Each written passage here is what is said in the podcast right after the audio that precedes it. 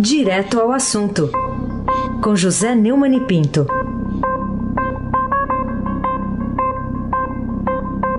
Oi, Neumani, bom dia. Bom dia, Raíssen Abac, o craque. Bom dia, Almirante Nelson e o seu pedalinho. Bom dia, Diego Henrique de Carvalho. Bom dia, Moacir Biasi. Bom dia, clã. Bonfim. Emanuel, Alice Isadora. Bom dia. Melhor ouvinte, o ouvinte da rádio Eldorado. Raíssen Abac, o craque. Vamos lá então, começando com o principal assunto do dia, que é a reforma da Previdência, manchete Estadão hoje que diz o seguinte: Câmara aprova a idade mínima para a Previdência por 379 a 131 votos. É, ô Neumann, qual a importância até histórica dessa aprovação, da, dessa proposta original do presidente Bolsonaro e do ministro da Economia Paulo Guedes, que foi tornada viável aí pelo presidente da Câmara, o Rodrigo Maia? É, foi uma sessão histórica. É, a Câmara aprovou, um, nós já falamos aqui no capote, 379 votos a 131, como está na manchete do Estadão, é, em primeiro turno. A proposta da reforma de, de Previdência, que foi enviada originalmente é, pelo governo Jair Bolsonaro, com patrocínio do Paulo Guedes e o trabalho do Rogério Marinho, que é o secretário lá da, do Ministério da Fazenda sobre a questão previdenciária. Né? O resultado foi muito acima do que se esperava até, digamos, domingo. Né? Essa semana você viu claramente no placar, aliás, nós acompanhamos isso aqui no placar de previdência é, do Estadão, é, que foi mostrando essa adesão. Inclusive, nós é, chegamos a comentar um, o otimismo do Onix Lorenzoni que falou, depois de conversar com o Rodrigo Maia, numa votação de 330, 340 e quase 380, é um feito, né? Ela foi também uma vitória pessoal do, do Rodrigo Maia, que se tornou mal avalista da proposta por causa da desarticulação do governo é, com o Congresso, enquanto que o Paulo Guedes teve o mérito de convencer o Bolsonaro, né, que era inclusive contra no seu tempo de deputado da reforma, é, isso garante uma economia, segundo está registrado no, no Estadão também, é de 900, é, de, na verdade, 700, né, 744 bilhões nas despesas da Previdência em 10 anos. Né? É, a proposta recebeu o aval da Câmara e tem fatos da maior importância, como as idades mínimas de 65 anos para homens e 62 para mulheres para se aposentar. O tempo mínimo de contribuição previdenciária pela proposta passará a ser de 15 anos para as mulheres e de 20 para os homens. Algumas categorias, é, como professores e policiais, terão regras mais bandas, e foi isso que tornou, ah, vamos dizer, desidratou um pouco a economia esperada. Bom, como grande vencedor, o Rodrigo Maia se emocionou. Vamos ouvi-lo, Almirante Nelson, emocionado comentando essa vitória? O Congresso Nacional e o Supremo, o Supremo Tribunal Federal têm sido atacados muitas vezes de forma exagerada. Mas em nenhum momento, quando a Câmara foi atacada e eu pessoalmente fui atacado, eu saí do meu objetivo, que era trazer a Câmara até a votação do dia de hoje. É isso aí. É verdade. Ele foi mesmo atacado, inclusive na rua. É, eu mesmo bati bastante nele aqui mas ele terminou aí como um dos grandes vitoriosos. Acho que foi uma vitória originalmente do Bolsonaro e do Paulo Guedes, depois dele, e também do Centrão, né, o Heisen? Heisen Abac, o craque. Pois é, e, ô Neumann, ainda nesse assunto, é, quais os efeitos no futuro político aí do Brasil da votação expressiva aí para modificar a reforma constitucional, a, essa reforma da Previdência, mas com base no que é um preceito constitucional, aí, maioria de 3 quintos que foi largamente atingida. É, eu recomendo hoje que o, nosso público querido tenha acesso ao Estadão Notícias do dia, o podcast mais acessado de notícia no Brasil, que há um, uma análise sobre essa votação histórica de ontem. E tem um comentário meu em que eu lembro que o Paulinho da Força, no dia 1 de maio, disse que ou desidrata a reforma ou Bolsonaro se reelege automaticamente em 2022. Segundo Paulinho, a economia só pode chegar a 600 bilhões em 10 anos, porque senão o Bolsonaro seria eleito, auto, reeleito automaticamente. É metade da meta do governo na, na época que o, o, o, projeto entrou na Câmara, que era previsto 1 bilhão e 200, é, 1 trilhão e 200 bilhões. É, essa economia prevista de mais modesta, de 744 bilhões, ficou mais perto da meta do Centrão do que da do governo. Então, um dos grandes vitoriosos é o Centrão e o Paulinho, que foi muito criticado, inclusive por mim, pelo seu sincericídio. É, só que eu quero lembrar que a esquerda insistiu muito na sessão, e eu assisti quase inteira, é, de que a reforma é do Bolsonaro e não do Rodrigo nem da Câmara. O Rui Falcão chegou a dizer isso explicitamente. Então ficou evidente que a, a, a troca da narrativa da perseguição aos pobres, repetida na sessão, pela profecia do desastre econômico. Né? Ou seja, a aposta do fracasso, ou seja, a aposta na, na nossa penúria, né? na nossa desgraça. Né? O Rodrigo Maia emerge como uma força política nova no país. E para ganhar essa parada é, do Centrão e do Rodrigo, o Bolsonaro vai ter que encontrar uma recuperação da economia, do fim do desemprego, realmente como consequência é, dessa reforma histórica. O Bolsonaro, logo depois da, da vitória, é, tuitou o seguinte: cumprimento à Câmara dos Deputados, na pessoa do seu presidente Rodrigo Maia, pela aprovação em primeiro turno, 379 a 131, da PEC da nova Previdência. O Brasil está cada vez mais próximo de entrar no caminho do emprego e da prosperidade.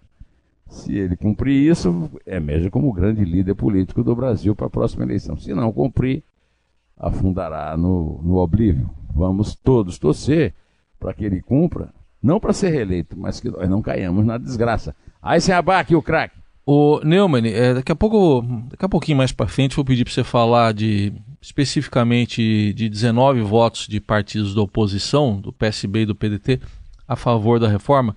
Mas antes queria abordar um pouco o, a oposição do PT propriamente. O que, que restou aí para a oposição na, na, atuação que a oposição teve ontem durante todo o dia lá no plenário da Câmara? A oposição não apresentou uma proposta, nada. Era só prevendo, é, primeiro dizendo que a, era um massacre que era impopular. É, em segundo lugar, é, as críticas foram todas repisadas e nenhuma proposta foi ap apresentada para oferecer a cidadania. Né? Ah, mas como eu, eu, eu, já disse na primeira resposta, o Rui Falcão, que foi presidente nacional do, do PT, o jornalista, o nosso colega, foi diretor da Exame, o, o Rui Falcão, que foi presidente do PT na época da roubalheira, né, atribuiu a vitória a Bolsonaro e disse explicitamente que o projeto não é de Rodrigo Maia nem da Câmara, mas do Bolsonaro, que é uma predominância agora da narrativa da profecia do desastre. No meio do seu discurso, ele inclusive é, adotou os slogans de sempre, Lula livre, e chamou o Moro de bandido, que ele está muito mais próximo de bandidos do que o Moro, né? Raizen Abac, o craque. Ô Neumann, e para você, quais foram uh, os personagens que se destacaram mais na, na longa sessão histórica, como você já falou, de aprovação da reforma da Previdência?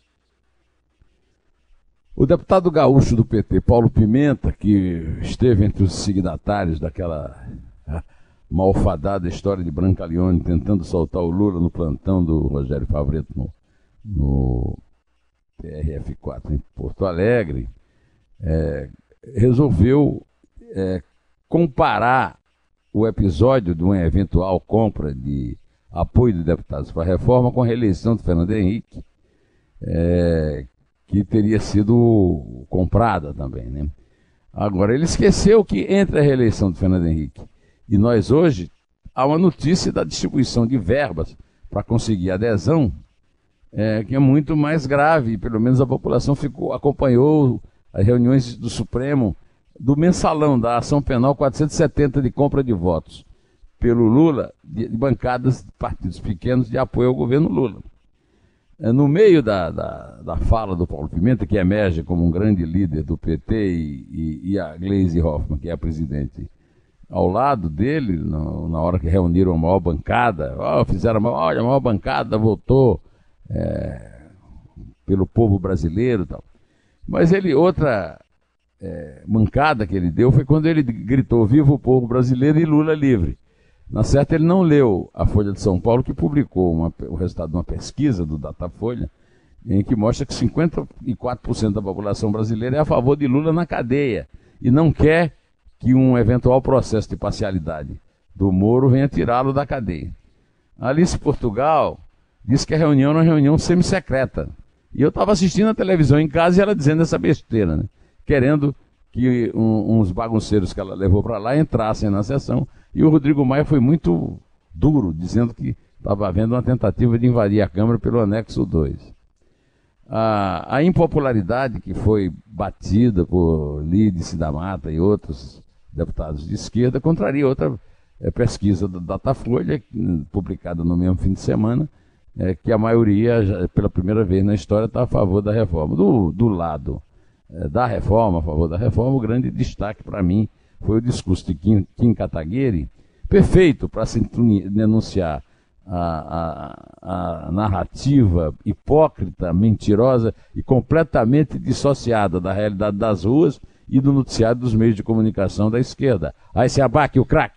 Vamos lá, agora vamos entrar aqui nos votos de 19 deputados da oposição, 11 do PSB e 8 do PDT a favor da reforma. No PDT tinha até ameaça de expulsão. E, e aquelas bancadas tidas mais uh, como mais voláteis, embora governistas, acabaram dando apoio praticamente unânime, Neumann. Houve algumas bancadas que chegou a, chegaram a dar apoio unânime. O, o, o, PSB, do qual já se esperava defecções, que o PSB é, um, é aquele partido do Arraes, que foi tocado pelo Eduardo Campos, o neto dele, e que a, ali varia entre a esquerda e o centro, né? Entregou 11 votos pela reforma, né? É, eu quero aqui cumprimentar esses que votaram pela reforma, que votaram pelo Brasil e não pelo, pelo interesse do PT e do Lula livre. Né? Atila Lira, é, do Piauí, Emidinho Madeira de Minas, Felipe Carreiras de Pernambuco, Felipe Rigon do Espírito Santo, Jefferson Knopf de São Paulo, Lisiane Baia do Rio Grande do Sul, Luiz Flávio Gomes, é, de São Paulo, Rodrigo Agostinho, de São Paulo, Rodrigo Coelho, do Santa Catarina, Rosana Vale do de São Paulo e Ted Conte do Espírito Santo. No PDT eh, tem lá a Tabata Amaral, daqui de São Paulo, que desde o começo manteve uma posição muito firme, inclusive me deu uma entrevista no blog do Neumann explicando essa posição dela e que se destacou também por ter votado, está até ameaçado a expulsão, junto com Alex Santana da Bahia, Flávio Nogueira do Piauí, Gil Coutrin do Maranhão, Jesus Sérgio de, do Acre, Marlon Santos do Rio Grande do Sul, Silvia Cristina de Rondônia, Subtenente Gonzaga de Minas Gerais. Raíssa Abac, o craque. Bom, com isso a gente encerra aqui esse capítulo, é o tema mais longo do dia mesmo, na reforma da Previdência, mas a gente tem outros assuntos para tratar, é, Neumann.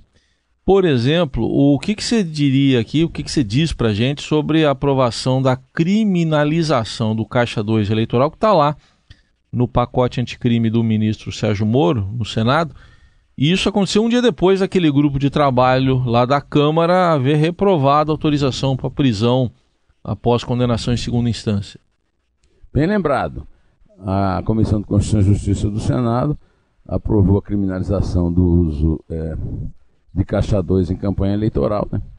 E o texto aprovado ontem, por 17 votos a 2, é idêntico ao que passou pelo plenário do Senado junto no pacote das 10 medidas contra a corrupção, que estabeleceu também regras para punir penalmente juízes e procuradores acusados de abuso de autoridade. Né? O... Essa criminalização era necessária e eu aproveito para aplaudir a decisão é, do, da CCJ em apoiar parte do pacote do Moro, enquanto a Câmara. Na verdade, não foi a Câmara, né? Um grupo de trabalho e eu já li aqui os sete deputados, e os seis também que votaram contra, que são assustados é, acusados, denunciados ou processados das operações de combate à corrupção. Aí se abaque o craque. Outro tema aqui, para a gente tratar, é... teve uma proposta lá do senador Ângelo Coronel, que é do PSD da Bahia, é, ele propôs uma, uma sabatina lá dos candidatos a três cadeiras no Conselho Nacional do Ministério Público que, que declinassem da posição a respeito da punição do coordenador da Força Tarefa da Lava Jato, Deltan Dallagnol, que é protagonista lá daquele episódio do Intercept Brasil e do então juiz Sérgio Moro. O que você achou dessa proposta dele? É, o, é, o, o senador Ângelo Coronel, do PSD da Bahia, é, cachorrinho de estimação de Jacques Wagner, Jaquinho, dono do o petroleiro carioca que é dono do PT na Bahia e, da, e é herdeiro do Antônio Carlos Magalhães lá na Bahia, né? Acontece o seguinte: três candidatos ao Conselho Nacional do Ministério Público, é, é, a Fernanda Marinella de Souza, Sandra Krieger Gonçalves, indicações da OAB para ocupar a função por dois anos, e o Silvio Roberto de Oliveira Oliveira de Amorim Júnior, indicado pelo Ministério Público Federal, que é candidato à recondução, é, foram instados pelo Ângelo Coronel a, a declinarem a sua posição a respeito da atuação do procurador Deltan Dallagnol, coordenador da Força Tarefa da Lava Jato, é, na, é, nesse conselho. Né? E então, inclusive, o, o antagonista está reproduzindo um vídeo desse, dessa é, absurda pressão exercida como dizendo que como se dissesse o seguinte, ou, ou você faz o que a gente quer, que, que é punir é, severamente o Deltão Dallagnol, ou vocês não, eu não votarei em vocês na sabatina. É, o senador Iovisto Guimarães, do Podemos do Paraná, deu-lhe um troco, dizendo que aquilo não tinha o menor sentido, se dirigindo aos três eh, candidatos ao cargo no Conselho Nacional do Ministério Público, para dizer: olha, vocês não devem eh, levar em conta esse tipo de pressão, porque não é nada republicana e não é mesmo. É importante chamar atenção para essas coisas, porque elas passam mais ou menos despercebida no noticiário. E isso é, é de uma gravidade enorme, né? É, Raíssen Abac, o craque. Tá certo. Para a gente fechar aí, Neumani, o que, que você diz, o que, que você acha que o presidente Bolsonaro quis dizer ao parodiar a ministra Damares Alves e anunciar um ministro terrivelmente evangélico para o Supremo Tribunal Federal?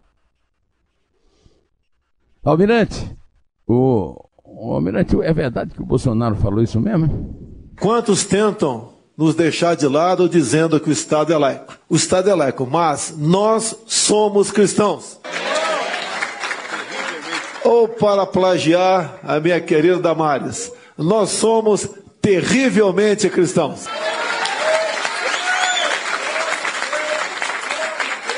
E esse espírito deve estar presente em todos os poderes. Por isso, o meu compromisso poderei indicar dois ministros para o Supremo Tribunal Federal. Um deles será terrivelmente evangélico.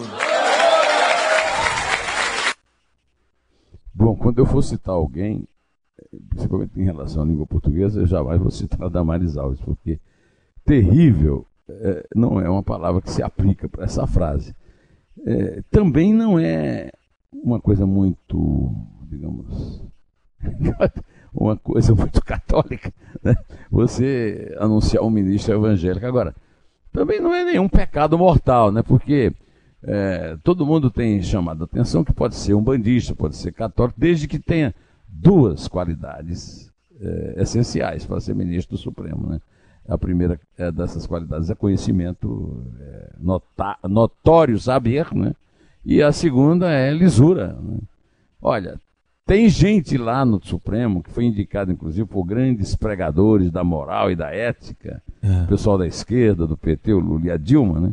o próprio Temer, hum. que não, não, preenche nenhuma das duas. Viu? É, gente que não passou em concurso para juiz, é, gente que janta com réu, etc. e tal. Né? De qualquer maneira, é, o Bolsonaro está pensando aí no. Falaram no Marcelo Bretas no começo, agora estão falando mais uhum. no André Mendonça, que é o advogado-geral da União. Né? Oh, vamos esperar. Vamos esperar. Também, aliás, é, é, terrivelmente, eu lhe digo uma coisa. Oi, mas, diga. Eu, o, o Celso de Mello vai se aposentar em novembro. Isso. Do ano que vem. Do ano que Do vem. ano que vem. Novembro de 2020. O Marco Aurélio Melo vai se aposentar em julho do outro ano, 2022.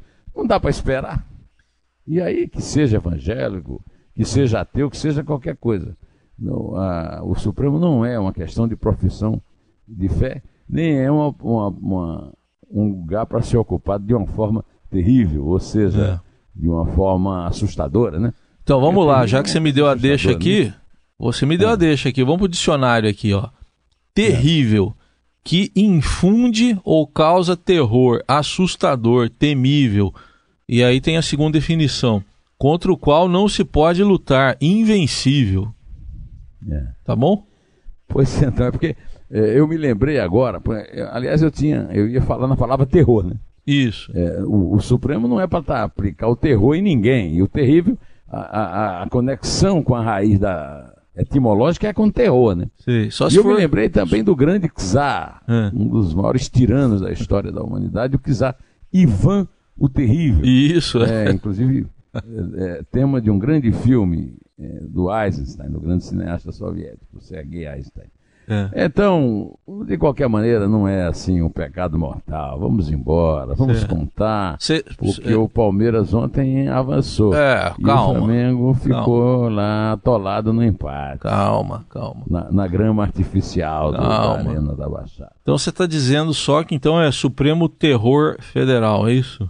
Supremo Terror é, Federal. É, tá Boa. Bom. Boa, Raíssa. O, o Neumann. Pena que a Carolina não esteja aqui, é. está dormindo nesse Sim. frio, para, para não aqui, se ela estivesse aqui, o aplaudiria. Obrigado. É, o aplaudiria da mesma forma é. festiva como os que venceram o, a reforma da, da Previdência Sim. contra os que perderam. Aliás, é, eu, eu, disse que o Bolsonaro, o Guedes, o Paulinho da Força e o Rodrigo Maia levaram o PT e os seus satélites de esquerda para passear, deram um passeio. Opa! Só um detalhe mais, meu que eu estou puxando aqui uma, a ficha religiosa, estou tentando puxar fi, no, no bom sentido, né? Ficha religiosa dos ministros do Supremo. Então já vi que tem dois que são seguidores do judaísmo, né? O Barroso e o Fux. Os demais, ao que me consta, já são cristãos. Não sei se são praticantes, aí já não, aí já não sei. Mas são mas cristãos. Não tem nenhum, nenhum agnóstico? É, não sei, não vi até agora. Nem... Aparentemente não, viu? Não são vistos muito frequentemente em cultos religiosos. É, eu não sei se são terrivelmente cristãos esses outros nove, mas enfim. Tá bom assim? Vamos contar? Tá bom, obrigado aí pela sua contribuição sempre efetiva. Eu vou contar então. Com a nossa cultura geral. Tá, meu. Vamos. Você alguma alguma fala sobre o VAR ontem do Flamengo ou não? Nada? Não, não teve nada de novo. O Nelson Volter que está aqui perguntando, não sou eu.